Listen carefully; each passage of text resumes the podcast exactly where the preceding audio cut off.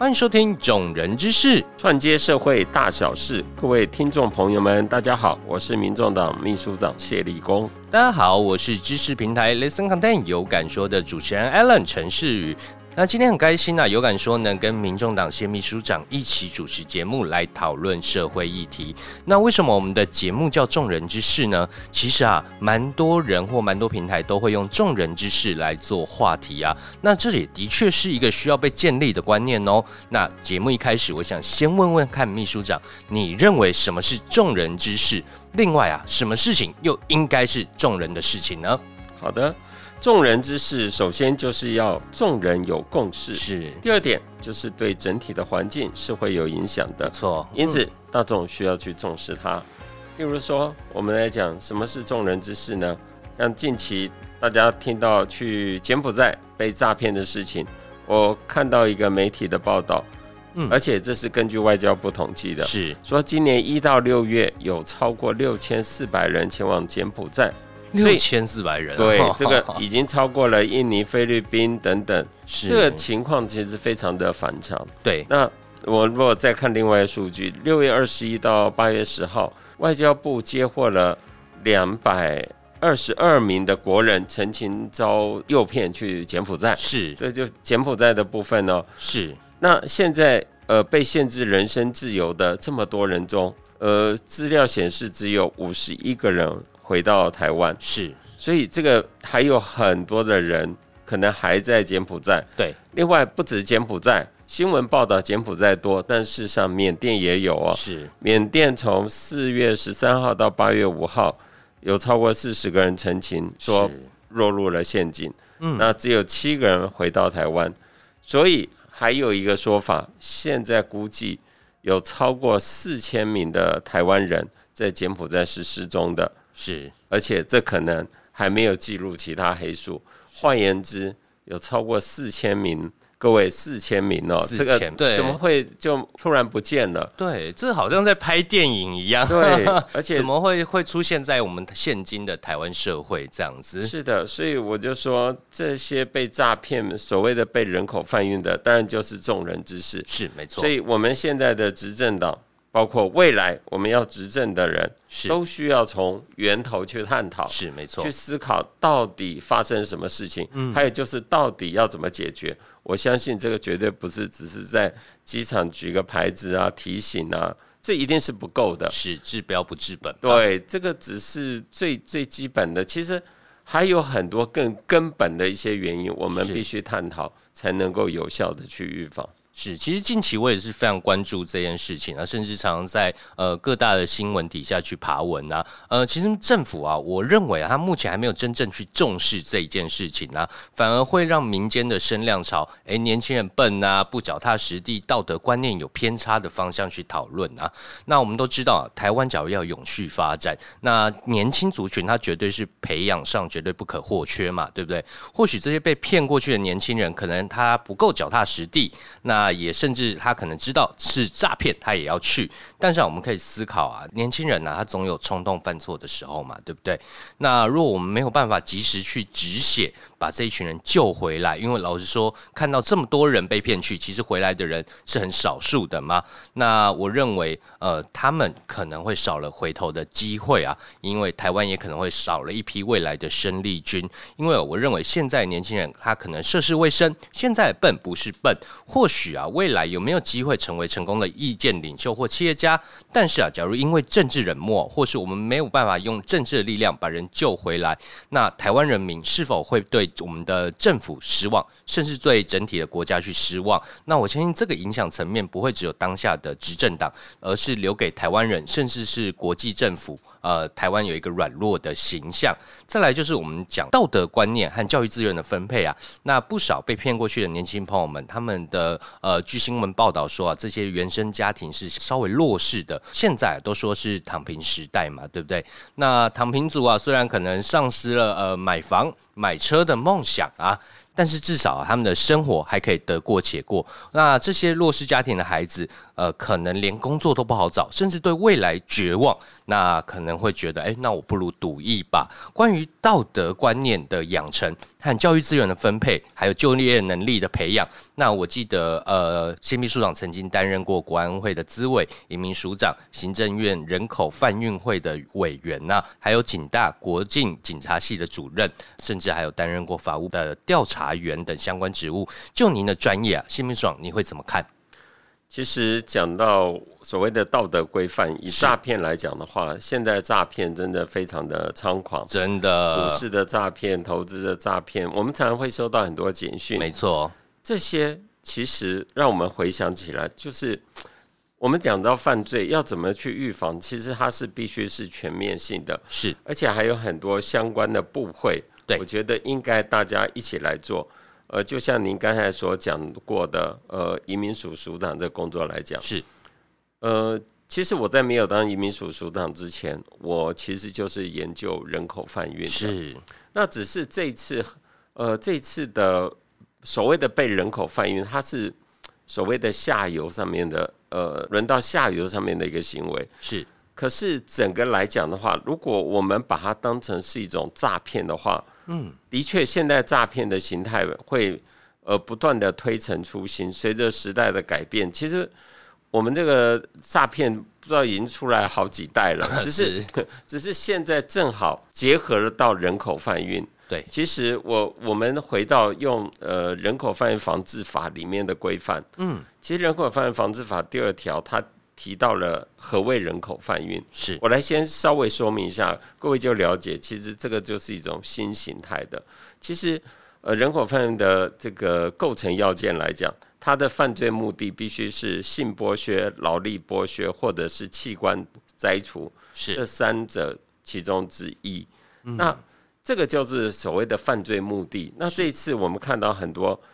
其实它是结合了，对，其实它是三种都有。我我觉得这个是一个恶性非常重大的，是呃，就像女性有的，她她投犯，对，被侵犯。其实那那个包括后面她的贩运，可能就是涉及到性剥削。是，那很多男生他可能从事的是劳力剥削的工作。是，更可怕的，我也听到好像活取活摘器官。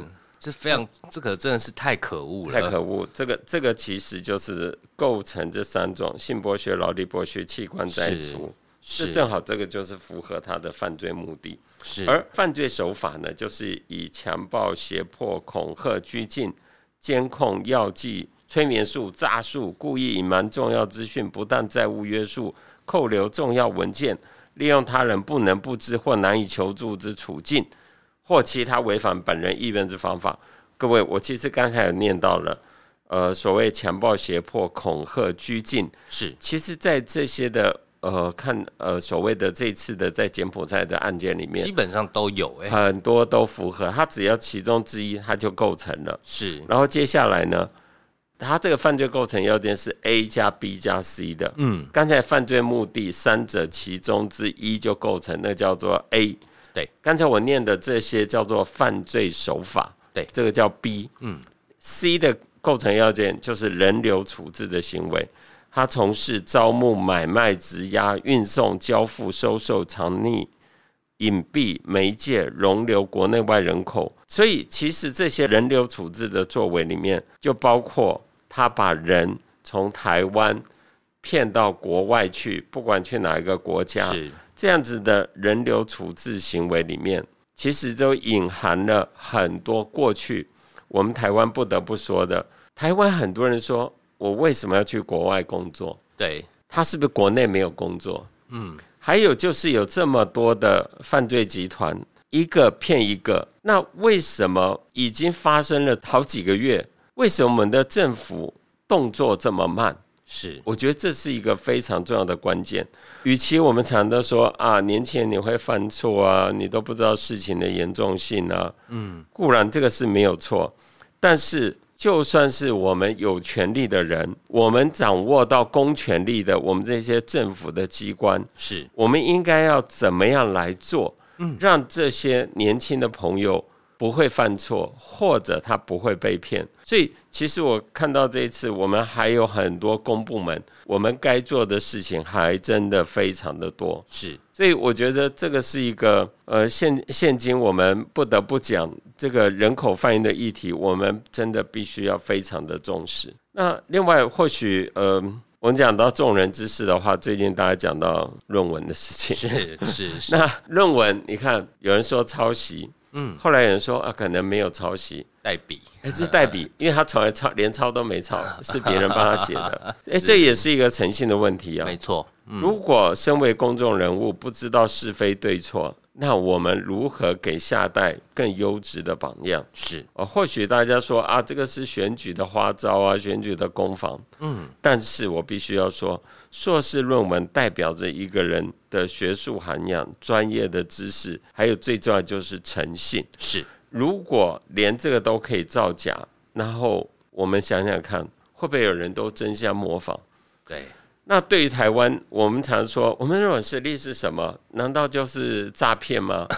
难道就是不诚信吗？是？难道就是这些人大家都可以选举，都可以选上，然后就可以，因为他有权威，就不别人就管不了他吗？是。那我们要怎么样让执政党重视这件事情？嗯，而且应该怎么样从根本去解决这些事情？执政党，我觉得教育要改革。在教育讲了很久，但是你若不改革，你如何去教育下一代？是以我自己来讲，我写硕博士的经验来说，我的硕士论文是写两岸共同防治海上犯罪。是当时这也是一个比较新的议题，其实我们在找资料找得很辛苦，我们很努力的在写那些论文。是我的博士论文是写洗钱犯罪的。我也是全台湾第一个用洗钱写博士论文。我们当时在找资料的时候，其实当时我也在工作，是，可是我们很努力的去找各种的资料，嗯，所以我知道很多读硕博士的人，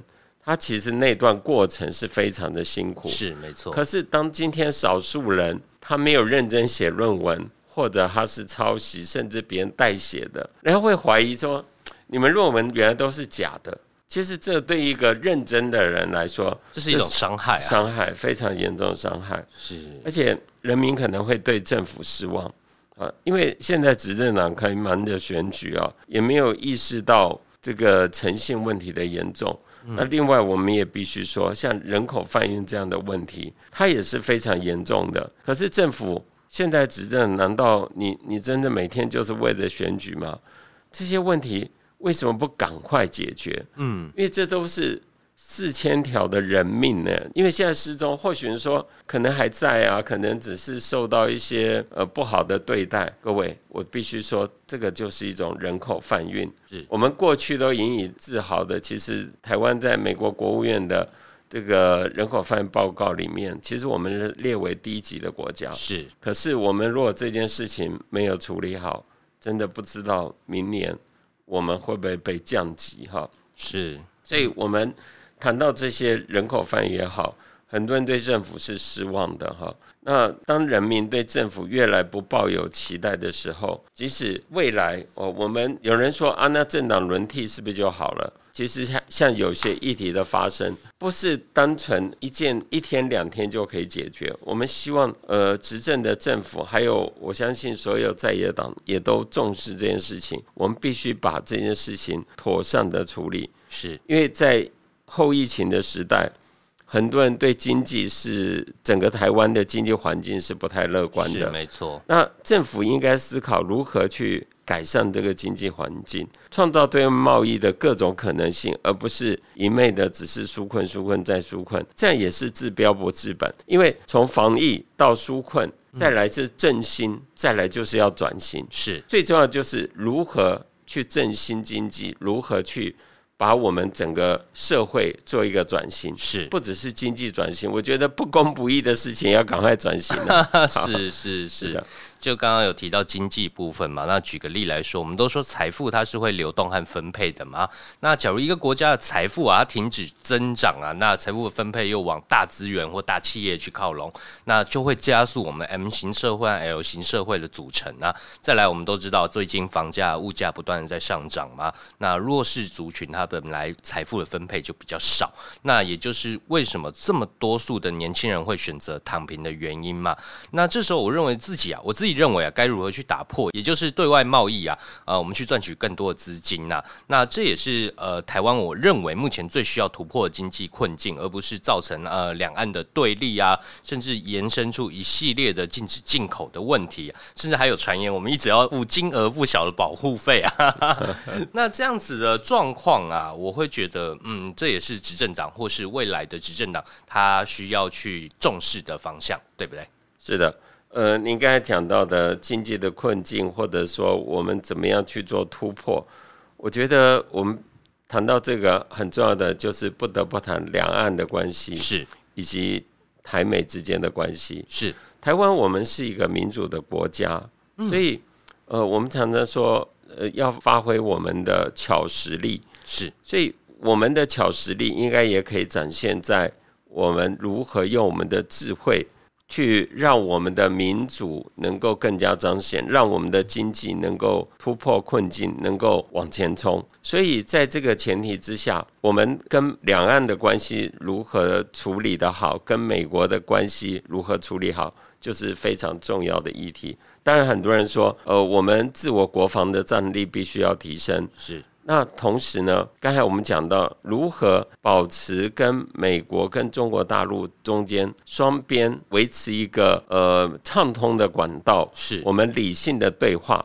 我相信这个是维持台湾的主体性，而且又不升高对立冲突。我们扮演一个非常巧妙的、微妙的一个角色。这样的话，我们区域的安全一定可以维持的更好，是，而且持续的对话，我相信才是台湾之福。我们不偏任何一边，是，其实不会是左右为难，有技巧的会执政的政府。这是执政者的智慧。嗯，没错。那我也认为啊，在目前呃，台湾刚经历过去年的三级警戒，那今年的疫情啊又再度爆发，那我相信经济发展上也是有点持续的疲乏嘛。那实在不宜再去造成对立冲突啊。那秘书长，我们今天来做个总结啊。那人口贩运这个问题啊，我们发现啊，不只是现今的社会问题，更关乎啊我们台湾整体经济环境的探讨和台湾永续发展的问题啊。因此也。提醒听众朋友们，什么是众人之事？或许我们自己的冷漠啊，可能会对台湾的未来造成不可挽回的伤害。那秘书长最后还有没有什么样的话想对听众朋友们说呢？我觉得当前最迫切的就是这个人口反应的议题，是，所以我必须要呼吁政府，真的，你不要只有在搞选举，你要重视人口反应的议题，而且要提出最实际。可以解决问题的具体作为。对，其实，呃，外交部也好，法务部也好，内政部也好，其实这些部会都跟人口贩运息息相关。是，我们要透过各种的力量，把台湾年轻人救回来，而且也要预防更多的年轻人被骗出国这种现象。所以我觉得政府要提出全方位的解决问题的方法，如何去改善这些问题？其实台湾真的不需要只是会选举的政党，台湾需要的是能带动永续发展的政党。是。那我也相信，当我们的经济够稳定，那对未来呃全体人民是抱有期待的，那也真正能达到我们的所谓的永续发展。那当经济够稳定，年轻的一代才能更能脚踏实地，是不是？是的。那感谢大家今天收听我们的节目，让众人之事一起串接社会大小事。我是谢立功，我是 Lesson Content 有感说的 Alan，我们下次见，拜拜，拜拜。